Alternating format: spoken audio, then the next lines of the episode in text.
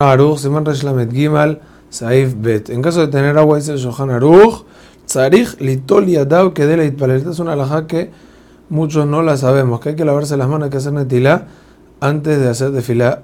Esto es, obviamente, cuando la persona no fue al baño ni tocó lugares que lo obligan a hacer netilá, porque ahí obviamente que tiene que hacer netilá y a filo tiene que buscar agua, pero en caso de no, igualmente tiene que hacer netilá y no está obligado a buscar agua si te da muy lejos, pero es mejor hacerlo.